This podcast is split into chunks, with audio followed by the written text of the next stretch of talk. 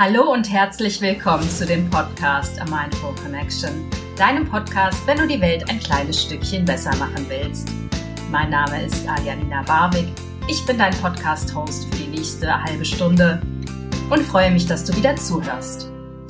Heute gibt es eine Folge, die sich dem Thema Ostern widmet. Es ist ein Ostern-Spezial.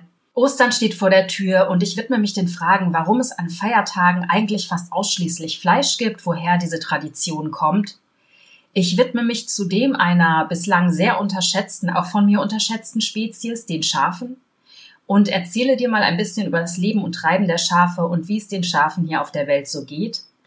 Und am Ende werde ich noch ein paar Tipps mit dir teilen, wie du dieses Osterfest vielleicht zum tierleidfreieren Osterfest machen kannst. Viel Spaß beim Zuhören. Ich freue mich, dass du wieder zuhörst. Diese Folge widme ich mal nicht der Corona-Krise wie die letzten drei Folgen. Ich denke, die Corona-Krise wird uns auch noch in den nächsten ja, Monaten, vielleicht sogar im nächsten Jahr beschäftigen. Insofern möchte ich mich gerade, weil Ostern vor der Tür steht, einem Osterspecial widmen. Ich widme mich in diesem Special der Frage, warum es an Ostern ja gang und gäbe ist, dass Lammshaxe oder Lammrippchen oder überhaupt, warum das Osterlamm meistens auf den Tisch kommt warum zu Feiertagen immer Fleisch gehört, mit welchen Gründen das zu tun hat und ich widme mich tatsächlich auch mal der Frage, wie lebt ein Schaf eigentlich? Also so blöd die Frage jetzt vielleicht auch klingt, aber ich habe mich wirklich in all den letzten Jahren, Jahrzehnten, die ich mich schon mit dem Thema vegane Ernährung oder Fleischkonsum befasst habe, ich habe mich nie dieser Spezies gewidmet. Ich weiß eigentlich gar nicht so wirklich viel über Schafe. Und da das traditionelle Osteressen Osterlamm ist, habe ich mir gedacht, ich werfe mal einen Blick auf diese Spezies, die ich auch bislang extrem unterschätzt habe. Und erfahre mal ein bisschen mehr darüber, wie leben die, wie lange leben die überhaupt in der normalen Massentierhaltung, wie viele Schafe gibt es überhaupt weltweit und wer züchtet die Schafe vor allen Dingen.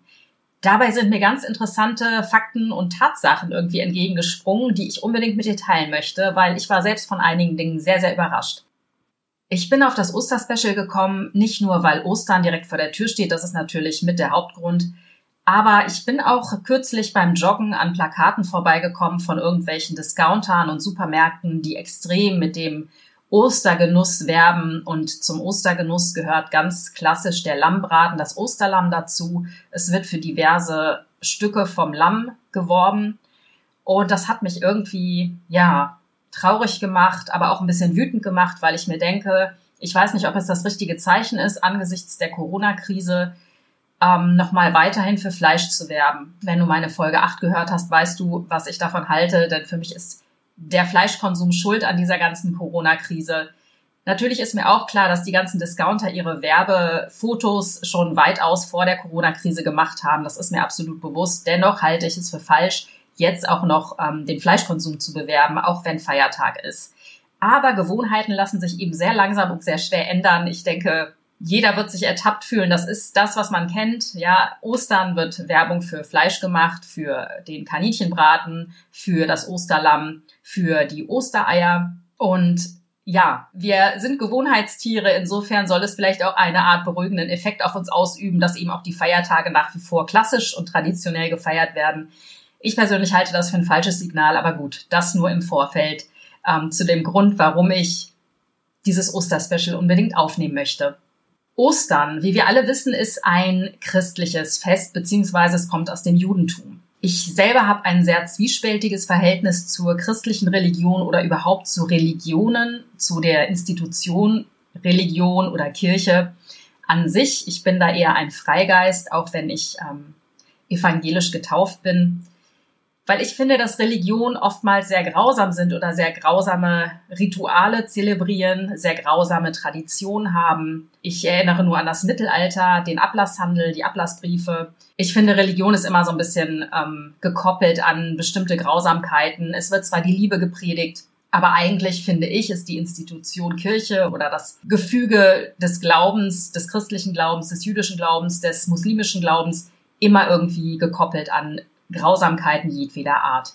Mm, Ostern ist das Fest der Auferstehung. Jesus ist ähm, von den Toten auferstanden. Und in diesem Kontext wird Jesus auch oft als das Lamm Gottes bezeichnet. Was hat es damit auf sich?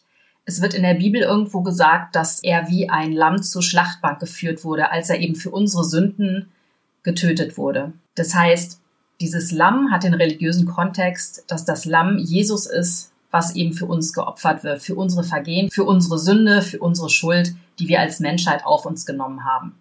Zudem ist es bei dem Lamm so, dass die weiße Farbe seines Fells für Reinheit, für Unschuld steht. Und in diesem Kontext ist es eben so, dass ein Lamm sein Leben lässt, damit wir sozusagen von unseren Sünden reingewaschen werden. Das Opfern von Tieren hat einen deutlich älteren Ursprung. Grundsätzlich wurde in der jüdischen Tradition ein Lamm geschlachtet, eben auch um den Menschen reinzuwaschen. Das klingt jetzt erstmal brutal und abstoßend. Zum Passafest zum Beispiel wurden Lämmchen geschlachtet und um die Ernsthaftigkeit dieses Bekenntnisses vor Gott darzubieten, wurden eben Tieropfer dargeboten. Ich versuche das möglichst neutral zu schildern. Du kannst dir vorstellen, was innerlich bei mir abgeht und wie ich das finde. Ja, ich finde das ähm, generell problematisch, weil eben, wie gesagt, für mich ist Gott, wenn es denn einen Gott gibt, für mich ist Gott synonym für Liebe, für eine allumfassende Liebe und äh, da haben für mich Opfer jedweder Natur nichts zu suchen. Es geht nicht um einen Schuldenerlass, es geht nicht darum, sich von den Sünden frei zu waschen, weil im Prinzip sind wir alle, wenn wir auf die Welt kommen, frei und unschuldig. Und insofern finde ich dieses ganze religiöse Konzept sehr, sehr schwierig. Aber das nur für dich, um zu verstehen, dass natürlich diese religiösen Indikative total tief in uns verwurzelt sind. Wir sind damit meistens schon aufgewachsen. Wir sind sozusagen von Kindesbein an irgendwie indoktriniert worden. Wir haben das gelernt, wir haben das gesehen, wir waren bei Festtagsmahlzeiten und es gab eben immer ein Tier zu essen. Ob es nun Kaninchen war, ob es ein Lamm war, ob es vielleicht Hühnchen war oder Pute. Zum Beispiel jetzt auch in den Staaten gibt es Thanksgiving und da wird ja klassischerweise ein Truthahn geschlachtet. Also Feiertage sind generell mit, ähm, mit Tieropfern verknüpft. Das hat eben seinen religiösen Ursprung. Ein weiterer nicht zu unterschätzender Aspekt dieser ganzen Geschichte Feiertage und Festtagsschmaus beziehungsweise Feiertag und Fleischeslust ist wirklich auch der Punkt, dass wir uns ja an Tradition knüpfen an Feiertagen. Ich meinte gerade schon, das ist ein Festtagsschmaus, die ganze Familie sitzt zusammen, man tauscht sich aus, äh, man rückt zusammen, die ganze Familie findet plötzlich statt, da wo man meistens im Alltag eben getrennt voneinander ist. Alles wird zelebriert und alles wird um die Festtagstafel herum zelebriert. Das heißt, sich von Tradition zu lösen, nicht nur von diesen religiösen Indoktrinierung, sondern eben auch sich von traditionellen Werten zu lösen und vielleicht zu sagen, ich mache da nicht mehr mit, ich möchte jetzt diesen Lammbraten nicht mehr auf dem Tisch sehen, sondern ich mache eine vegane Option oder so. Das ist ganz, ganz schwer, weil zum einen müssen wir uns vor der Familie rechtfertigen. Wir werden natürlich in Frage gestellt, wenn wir Traditionen ändern, wenn wir an Traditionen rütteln, Plötzlich kann es sein, dass dieser Festtagsschmaus, der vielleicht zur Gemeinschaft führen sollte, durchwachsen ist von Diskussionen, von Streitigkeiten, von Grundsatzfragen, von Fragen, die die eigenen Werte betreffen. Insofern hat man doch lieber an den Feiertagen Frieden und macht kein Fass auf, insofern als dass man plötzlich das Traditionsessen ändert. Das heißt, bei diesen Festtagsfeierlichkeiten, beim Festtagsschmaus geht es meistens gar nicht nur um das Essen an sich, was wir zelebrieren, sondern es geht um Rituale, um Gewohnheiten, aber auch ganz stark um Emotionen, um positive Emotionen, um ein Gefühl der Verbundenheit, um ein Zusammengehörigkeitsgefühl. Und als Mensch, wir sind einfach Herdentiere, wir wollen uns der Gemeinschaft angehörig fühlen. Das ist seit der Steinzeit in uns ähm, angelegt. Wir wollen uns nicht ausgestoßen fühlen, also lassen wir oft diese Tradition, wie sie sind, einfach um des lieben Friedens willen.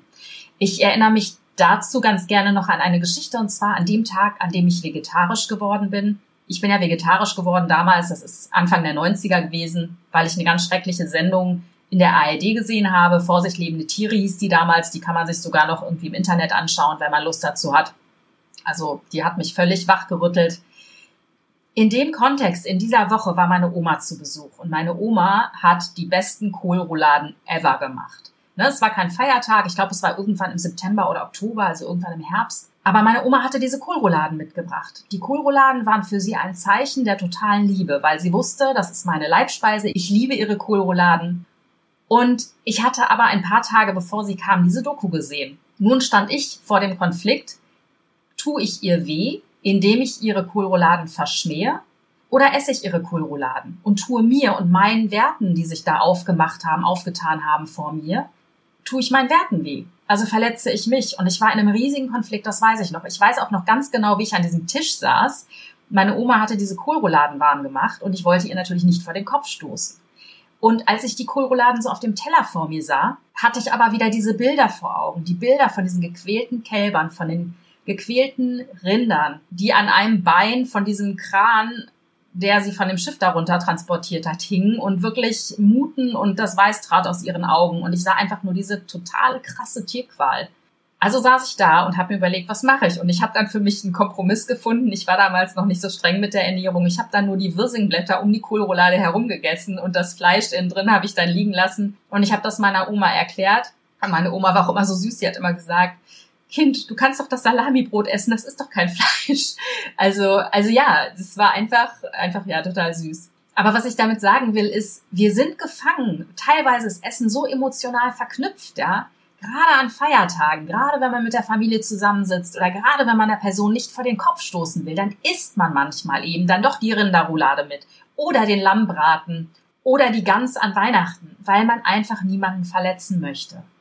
Und ich habe für diesen Zwiespalt totalen Respekt und totales Verständnis. Aber wie gesagt, es gibt immer so eine zweischneidige Sache. Ich finde, man kann auch vernünftig mit Menschen diskutieren und über seine neuen Vorstellungen, vielleicht auch seine neuen Werte sprechen. Ähm, ich glaube, das ist auf jeden Fall auch eine gute Alternative, da vielleicht mal so ein interessantes Gespräch anzuregen. Was auch dazu führt, dass wir an Feiertagen unsere Gewohnheiten selten bis schwer ändern, ist zum Beispiel auch der wahnsinnige Verdrängungsmechanismus des Menschen. Stell dir nur folgendes Szenario vor. Es ist ein Feiertag, lass es Ostern sein, du bist mit der ganzen Familie in einem Restaurant und neben diesem Restaurant gibt es einen Kinderspielplatz und einen dazugehörigen Streichelzoo. Und du bist vor dem Restaurantbesuch mit deinen Kindern auf diesem Spielplatz, du bist in dem Streichelzoo, da sind so putzige Lämmer und so süße Zicklein, die man streicheln und kuscheln kann. Und mein Gott, haben die ein weiches Fell und sind die niedlich und herzig. Einfach total süß. Und dann gehst du ins Restaurant und fünf Minuten später beißt du in Lammrippchen oder in die Lammshaxe oder du isst Kaninchen. Ist es nicht erstaunlich, dass das Tier, was wir zwei Minuten, fünf Minuten vorher gestreichelt haben, jetzt auf dem Teller liegt und wir ohne Gewissensbisse dieses Stück Fleisch verputzen? Das ist doch absurd, oder?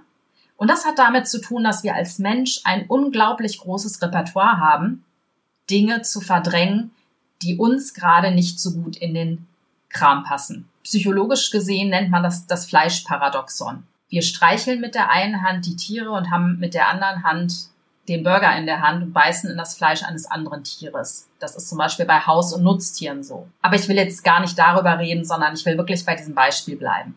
Wir sind Verdrängungsmeister, das darf man nie vergessen. Wir haben unsere Komfortzone und dazu gehören bestimmte Grundsätze, dazu gehören bestimmte Glaubenssätze, dazu gehören bestimmte Traditionen und bestimmte Pfade, die wir auch nicht verlassen wollen. Das heißt, es ist natürlich ein Mechanismus, wenn wir mit der ganzen Familie am Tisch sitzen und das Ostermenü verspeisen, dass wir natürlich uns davon abschneiden, was wir fünf Minuten vorher getan haben. Nämlich ein süßes Lamm zu streicheln, dessen Bruder oder dessen Schwester jetzt vielleicht gerade auf unserem Teller liegt und in das wir mit Genuss reinbeißen. Diese Verdrängungsmechanismen werden natürlich auch systematisch von der Fleischindustrie ausgenutzt. Es ist natürlich kein Wunder, dass ähm, im Rahmen der ganzen Massentierhaltung die Tiere vor uns versteckt werden. Wir sehen nicht, wie Tiere, Nutztiere aufwachsen. Die werden in dunklen Hallen von uns ferngehalten. Wir sehen nicht, wie Tiere transportiert werden. Mittlerweile ist es tatsächlich so, dass es mir immer wieder aufgefallen, dass die ganzen Tiertransporte komplett geschlossen sind. Das heißt, du kannst kaum mehr die Tiere sehen oder wahrnehmen. Ist dir das schon mal aufgefallen? Achte mal beim nächsten Mal auf der Autobahn da drauf. Du siehst die Tiere auch da nicht mehr. Und die Schlachthäuser sind natürlich auch ausgelagert worden. Da, wo vor 100, 150 Jahren die Tiere noch mitten in der Stadt umgebracht wurden und jeder sehen konnte, wie diese Tiere geschrien haben, wie das Blut und der ganze Dreck da irgendwie auf den Straßen lag, all das wird jetzt von uns ferngehalten. Das heißt, dass wir verdrängen können, wird uns unendlich leicht gemacht. Und du musst dich mal fragen, warum das so ist. Weil eine große Industrie extrem viel Geld damit verdient, dass wir uns weiter diese Lügenmärchen erzählen. Um es nochmal kurz zusammenzufassen, also, dass wir an Feiertagen Fleisch essen hat für mich drei Hauptgründe. Zum einen ist es die religiöse Verwurzelung, dann sind es eben Tradition, An Feiertagsmenüs sind oft auch Emotionen geknüpft, die wir ungerne brechen. Und wir sind wahre Verdrängungsmeister. Ich habe dir ja vorhin im Intro gesagt, dass ich gerne über eine extrem unterschätzte Spezies sprechen möchte. Deswegen bitte hör jetzt nicht auf zu hören, denn was ich dir über Schafe zu erzählen habe und über Lämmer ist wirklich spannend. Ich habe mich selber, muss ich gestehen, kaum mit dieser Spezies befasst und ich war wirklich erstaunt, was das für tolle Tiere sind. Und ich war mehr denn je überzeugt, warum ich auch wirklich vegan lebe und dementsprechend keine Wolle trage. Denn Wolle trägt ja zu der ganzen Schafzucht und zu der Massentierhaltung eben bei, weil Wolle ist im Prinzip das Hauptding, warum Schafe überhaupt gehalten werden. Der Fleischkonsum, der ist da eher so ein Nebeneffekt. Aber komme ich erstmal zu den Schafen. Dir ist sicher auch aufgefallen, dass die meisten Nutztiere in unserem Sprachgebrauch belegt werden mit wirklich nicht besonders freundlichen Adjektiven. Du dumme Schaf, du blöde Pute, du dumme Sau. Ähm, ja, aber beim Schaf haben wir eben auch noch immer diesen Aspekt, der Wolf im Schafspelz. Was sagt uns das? Das ist meistens ein Mensch, der seine wahren Absichten verbirgt, der eigentlich was Böses im Schilde führt, aber sich eigentlich ja als Lammfromm, da haben wir wieder ein Wort, Lammfromm ausgibt, der uns eigentlich Gutes tun möchte, aber in Wirklichkeit hat er eben böse Absichten. Gerne werden Schafe auch assoziiert mit der Herde hinterherlaufen. Ja, die können nicht für sich denken, die sind irgendwie ein bisschen dumm und trotten einfach ihrem Leithammel hinterher. Leithammel, auch schon wieder so ein Begriff. Also es ist wirklich spannend, wie unsere Sprache auch unser Verhältnis zum Tier prägt. Darüber gibt's auch noch mal eine gesonderte Podcast-Folge, denn es ist faszinierend, was unsere Sprache beiträgt, unser Bild vom Tier zu formen.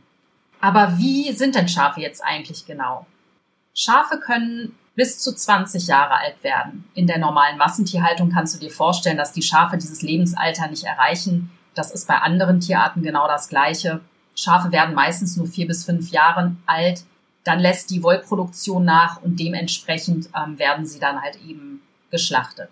Das Schaf stammt ursprünglich vom Wildschaf ab, vom Mufflon und wurde aber vom Wesen her so umgezüchtet, dass es eben den menschlichen Bedürfnissen angepasst wurde, ebenso wie die Wollproduktion optimiert wurde und bestimmte Merkmale eben herausgezüchtet wurden, sodass wir halt ständig Wolle bekommen von den Schafen. Das war nämlich bei den Wildschafen überhaupt nicht so. Die Wolle nämlich wurde früher mal gewonnen, indem man die Haare der Schafe in der Zeit ihres natürlichen Fellwechsels ausgezupft hat. Und der Mensch, der ja gerne mal in die Natur eingreift, hat dann eben den Fellwechsel weggezüchtet. Das heißt, das Schaf gibt ständig Wolle und das Vlies wächst ständig nach, so dass das Schaf vom Menschen abhängig wurde, weil es natürlich geschoren werden muss. Denn du musst dir mal vorstellen, wenn es im Sommer zu lange nicht geschoren wird, sterben viele Schafe an einem Hitzeschlag.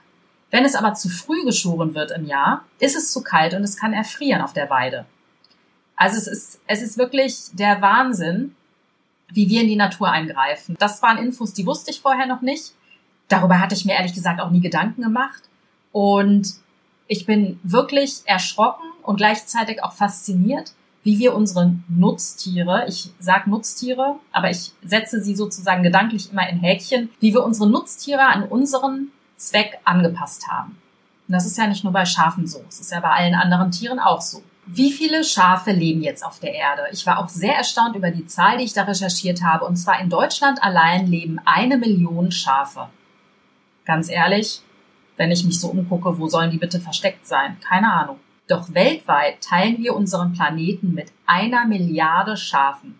In Deutschland werden die Schafe vor allen Dingen wegen des Lammfleisches gezüchtet. Der größte Wollexporteur, der größte Schafzüchter, das sind die Australier und die Neuseeländer. In Australien gibt es um die 75 Millionen Schafe und Australien ist zum Beispiel mit 25 Prozent der weltweiten Wolle einer der größten oder sogar der größte Wollexporteur überhaupt. Da Schafe Nutztiere sind, war für mich natürlich auch die Frage, okay, wie werden diese Tiere überhaupt gehalten?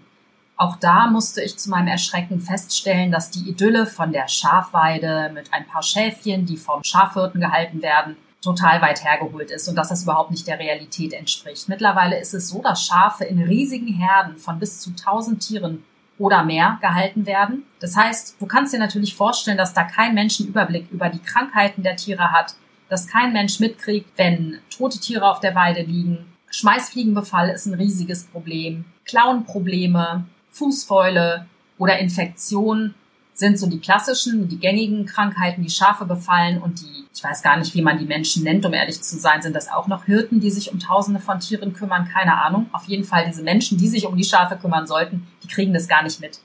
Aufgrund dieser großen Masse an Tieren, die auf der Weide stehen, wenn sie denn auf der Weide stehen oder sonst stehen sie ja in irgendwelchen eingezäunten, ja, Verschlägen, möchte ich fast sagen, wo der Boden einfach, Entschuldigung, voll ist mit Scheiße, und die sind vielleicht an der frischen Luft, aber trotzdem stehen die dicht gedrängt und können sich kaum bewegen. Und aufgrund der hohen Anzahl der Tiere ist die Todesrate dieser Tiere extrem hoch. 77 Prozent der Tiere, die neu geboren werden, sterben. Das musst du dir mal reinziehen. Wenn du eine große Herde hast, weil keiner überblickt, wo die Tiere sind, ob die Tiere an die Milch kommen ihrer Mutter, ähm, ob die Tiere krank zur Welt kommen, ob die totgetrampelt werden, weil es so eng ist, keine Ahnung. Aber über 70 Prozent der Tiere sterben innerhalb einer Herde. Es hat auch die Ursache, dass ähm, viele verhungern oder die erfrieren eben ungeschützt auf der Weide. Ne? Das betrifft natürlich die Lämmer, weil die eben noch gar kein warmes Fell haben. Und auch ein Grund hierfür sind eben die Überzüchtungen, die vor allen Dingen eben die Qualität des Felles im Auge haben.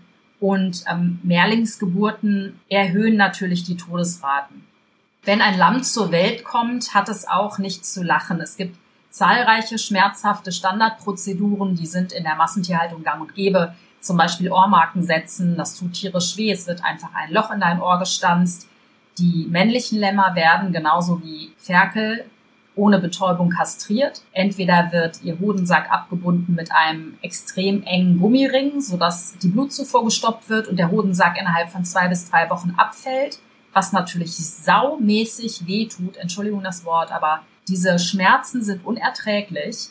Oder sie werden direkt kastriert, nämlich ihnen wird der ähm, Samenleiter durchtrennt mit einer Zange, auch ohne Betäubung, genauso wie die männlichen Zicklein, die werden genauso äh, kastriert.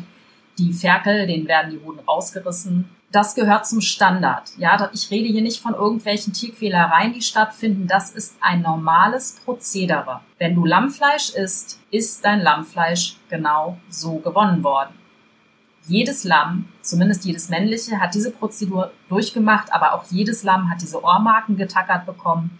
Und es gibt noch das sogenannte Mulesing. Ich habe vor einigen Jahren von diesem Mulesing erfahren. Es ist wirklich absurd und ich möchte dir das mal ganz kurz beschreiben, was das ist. Der Mensch greift ja gerne in die Natur ein und ich hatte ja gerade eingangs schon erwähnt, dass das Schaf dem Nutzen der Menschen zurecht gezüchtet wurde. Zum Beispiel bei Merino-Schafen ist es so, dass natürlich alles auf die Wolle ausgelegt ist. Merino-Wolle kannst du eben für unglaublich viel Geld verkaufen. Insofern müssen die Schafe natürlich dementsprechend viel Wolle produzieren. Damit jedes Tier mehr Wolle produzieren kann, wurde dem Tier eine extrem faltige Haut angezüchtet. Das heißt, dadurch, dass die Hautoberfläche größer geworden ist, kannst du natürlich auch mehr Wolle produzieren. In diesen Hautfalten jedoch sammelt sich Urin und Kot an. Dadurch, dass dann Urin sich sozusagen in den Hautfalten ablagert und es da ständig feucht ist in diesen Bereichen, kommen da natürlich auch gerne mal die Schmeißfliegen hin und setzen sich eben in den Hautfalten fest, legen Eier, die fressen sich dann durch die Hautschichten. Insofern verursacht das schmerzhafte Infektionen und so weiter und so fort. Also das Tier würde krank werden. Was haben sich nun besonders intelligente äh, Menschen einfallen lassen? Das Mulesing. Und dieses Mulesing beinhaltet das Lämmern große Fleischstücke vom Hinterteil weggeschnitten werden ohne Betäubung, in der Hoffnung, dass das Hinterteil vernarbt und dass eben hinten keine Falten entwickelt werden, so dass sich da eben nichts absetzen kann, dass der Schmeißfliegenbefall eben da reduziert wird. Aber wir Menschen sind eben doch nicht so schlau, denn durch diese offenen, gärenden Fleischwunden, die jedes Lamm hat, was sich dieser Prozedur unterziehen muss und wohlbemerkt ohne Betäubung, die werden festgebunden, auf den Rücken gebunden, die Beine werden zusammengebunden und dann wird den mit einem Messer Fleisch aus der Haut geschnitten. In diese Fleischwunden setzen sich natürlich Fliegen rein und es gibt ganz oft Infektionen an den Stellen, weil natürlich der Wundheilungsprozess ewig andauert. Die Tiere werden komplett traumatisiert durch diese Prozedur und der Sinn und Zweck ist extrem fragwürdig. Und ich muss mich gerade sehr beherrschen, nicht über die Dummheit des Menschen gerade herzuziehen, weil es mich mal wieder völlig fassungslos macht, dass wir ernsthaft glauben, wir wollen mehr Wolle, züchten uns die Tiere so zurecht und kreieren neue Probleme. Also anstatt den Tieren ihren Platz zu lassen, anstatt die Tiere so zu lassen, wie sie sind und uns das zu nehmen, was Mutter Natur uns freiwillig gibt, nein, müssen wir Gott spielen und müssen wir rumexperimentieren und müssen wir irgendwelche komischen Dinge machen, um mehr, mehr, mehr, mehr, mehr zu haben. Das ist wieder diese typische Gier des Menschen. Da fällt mir echt nichts mehr zu ein. Tut mir leid. Ich, ich bin wirklich fassungslos und erschüttert, je mehr ich mich in diese Themen einarbeite. Desto mehr wächst mein großes Fragezeichen im Kopf, wo ich mich frage, haben wir noch alle Tassen im Schrank?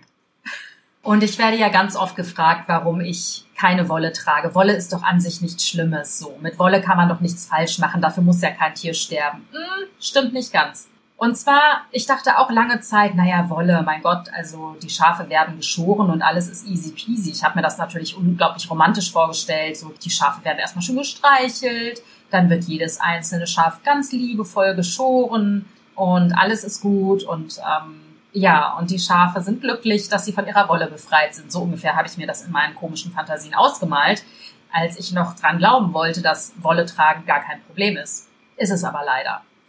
Und zwar ist es so, dass bei der Schafschuhe, und wie gesagt, die meiste Wolle kommt aus Australien oder Neuseeland, auch in Asien wird ganz viel Wolle ähm, verarbeitet. Also wir in Deutschland züchten eher weniger Wolle, bei uns ist es eher wegen des Lammfleisches, dass Schafe gezüchtet werden. Und davon mal abgesehen, bei uns werden ganz viele erwachsene Tiere an muslimische Gemeinden verkauft weil die Tiere da geschächtet werden, also rituell geschlachtet werden ohne Betäubung. Denen wird die Kehle mit meistens stumpfen Messern durchgeschnitten. Also das nur so am, am Rande. Genau, das Lammfleisch essen wir traditionellerweise in Deutschland ja selber. Warum hatte ich ja eingangs erwähnt. Aber nochmal zum Thema Wolle zurückzukommen. Die Schafe werden nicht in einer romantischen Prozedur geschoren. Den Tieren wird auch hier enormes Leid zugefügt. Schafe sind Fluchttiere. Das ist das allererste, was du wissen willst. Das heißt, jede Fixierung dieser Tiere, also jedes Mal, wenn sie gehalten werden, festgehalten werden, am besten noch auf den Rücken geworfen werden, da rasten die aus. Das heißt, die strampeln wie verrückt, die möchten nicht festgehalten werden. Und natürlich musst du sie zum Scheren festhalten. Dazu kommt noch, dass äh, die Scherer, die Schafscherer, ganz oft nicht nach ähm, Zeit bezahlt werden, sondern vor allen Dingen nach der Menge an Schafen. Also kannst du dir vorstellen, unter welchem zeitlichen Druck die stehen, dass die natürlich Massen an Schafen scheren müssen. Und dass das nicht besonders liebevoll abgeht, kannst du dir wahrscheinlich an einer Hand abzählen. Diverse Undercover-Recherchen haben ergeben, dass bei diesem Schafscheren, dass viele Arbeiter versuchen, in einer Schicht 250 Schafe ungefähr zu scheren, um es eben rentabel zu machen. Und während dieser Prozedur werden viele Schafe verletzt. Viele haben offene, klaffende Wunden. Die werden rudimentär vernäht, wenn überhaupt, ohne Betäubung, mit Nadel und Faden. Bei einigen Tieren kommt es zu Genickbrüchen, weil der Scherer sie mit einer solchen Rabiatheit auf den Rücken wirft und wirklich den Kopf so festhält, dass oft auch Genickbrüche entstehen. Das heißt, die Tiere sterben. Wenn die zu wenig Wolle liefern, werden die Tiere teilweise noch vor Ort erschossen oder vor Ort geschlachtet, ohne dass es legal ist. Auch auf australischen und neuseeländischen Schaffarmen wurde oft nachgewiesen, dass viele, viele Schafscherer Probleme mit Drogen und Alkohol haben. Und du kannst dir vorstellen, wenn du unter Betäubungsmitteln stehst, beziehungsweise eben einfach vernebelt bist, dass du dann noch ruppiger mit den Tieren umgehst. Jetzt kann dein letztes Argument vielleicht noch lauten, ja, Wolle, das mag alles sein, dass die Tiere vielleicht gequält werden, aber was ist denn mit der Umweltbilanz? Wolle ist doch ein ökologisches Produkt, oder nicht? Die Umweltbilanz von Wolle sieht leider ziemlich mies aus. Das war mir auch gar nicht so bewusst, muss ich gestehen. Habe ich auch erst bei meinen Recherchen erfahren. Es ist wie überall in der Massentierhaltung. Das Züchten von Schafen für die Wolle wirkt sich enorm schädigend auf das Klima aus. Schafe produzieren eine Menge Schafköttel. Das heißt, es wird eine Unmenge an Methan in die Luft gesetzt. Auch die Wasser- und Futterbilanz schlagen zu Buche im extrem negativen Bereich. Und Abgrasung, Bodenerosion und auch die Verwandlung ganzer Landstriche in Wüsten sind eben die Folgen dieser intensiven Nutztierhaltung. Selbst synthetische Stoffe auf Erdölbasis sind umweltfreundlicher als Wolle. Wer hätte das gedacht? Ich nicht, habe ich erst im Rahmen meiner Recherchen erfahren. Also ich kann dir wirklich nur empfehlen, trag Baumwolle. Das ist der geilste Stoff überhaupt. Trägt sich super angenehm auf der Haut. Am besten Öko-Baumwolle natürlich. Aber ich denke, damit fährst du auf jeden Fall am umweltfreundlichsten. Und um jetzt auch noch mal kurz auf das Sterben der Schafe einzugehen. Wenn die Schafe also nicht mehr rentabel sind, das heißt, wenn sie nicht mehr genügend Wolle produzieren, werden sie auf riesige Containerschiffe verfrachtet, lebendig, und werden meistens in den Nahen Osten gebracht. In den Libanon, nach Jordanien nach Ägypten. Und was den Tieren da blüht, wenn sie nicht sowieso schon auf der langen, langen Schiffsreise umgekommen sind. Denn die Tiere werden da zusammengepfercht, Viele Tiere verdursten, viele Tiere verhungern, weil sich niemand verantwortlich für diese Tiere fühlt. Also wenn sie nicht sowieso schon auf der Schiffsüberfahrt gestorben sind, werden sie dann in Nordafrika ohne Betäubung geschächtet.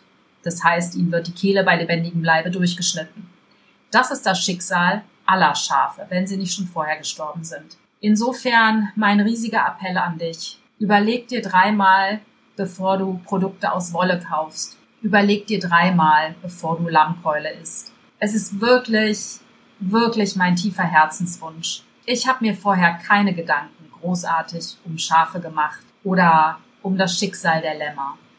Ich habe mich nie wirklich gefragt, was sind das für Tiere, wo kommen sie her, was wird mit ihnen gemacht, wie viele Tiere gibt es überhaupt weltweit. Ich habe mich vor allen Dingen auf die typischen Schlachttiere fokussiert, auf Kühe, auf Hühner, auf Puten, auf Schweine. Und ich habe in den letzten Tagen so viel über Schafe erfahren, dass es mir doppelt und dreifach das Herz bricht, wenn ich diese Anzeigen sehe, die für Lammbraten werben.